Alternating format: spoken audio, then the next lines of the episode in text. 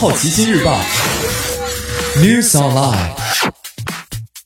本节目由好奇心日报和喜马拉雅联合出品。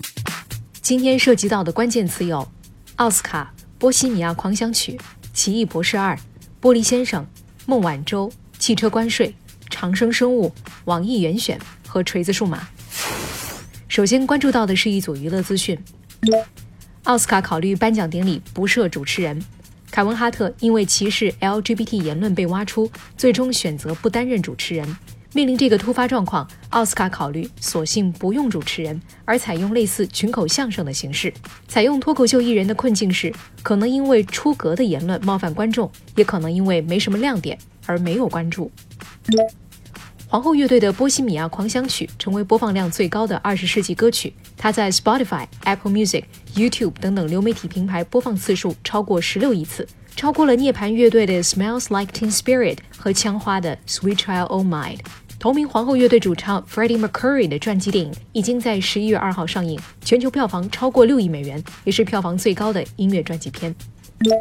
斯科特·德瑞克森确认回归执导《奇异博士二》，主演本尼迪克特·康伯巴奇和本尼迪克特王回归，瑞秋·麦克亚当斯也可能回归。该片目前正在寻找编剧，计划明年完成剧本创作，后年春天开拍，二零二一年五月上映。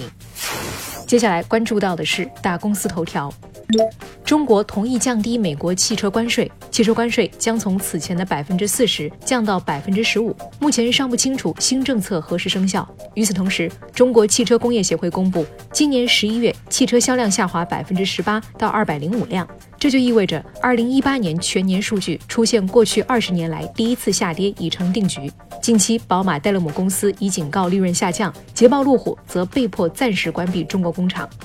长生生物进入退市流程，高管终身进入市场。因违法生产狂犬病疫苗，长生生物收到了深交所重大违法强制退市的事先告知书，成为 A 股第一例因该理由强制退市的公司。长生生物将已处顶格罚款六十万元，董事长高俊芳、非独立董事张晶、副总经理刘景业、副总经理蒋强华分处三十万元的罚款，终身进入市场。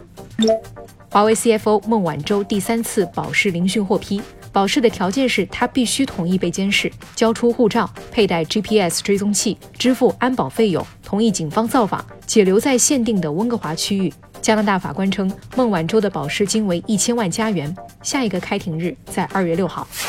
今年你不能错过的其他新闻还包括：前加拿大外交官在中国被拘留；网易严选第一家线下店将在十二月十八号在杭州开业；锤子数码高层换血，罗永浩不再担任法定代表人。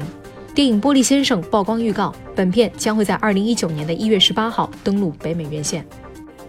以上就是今天好奇心日报 News Online 的全部内容，也欢迎你把刚才的收获告诉周围的朋友。好奇心日报 App 高颜值新闻媒体，让好奇驱动你的世界。我是 Maddie，下次见。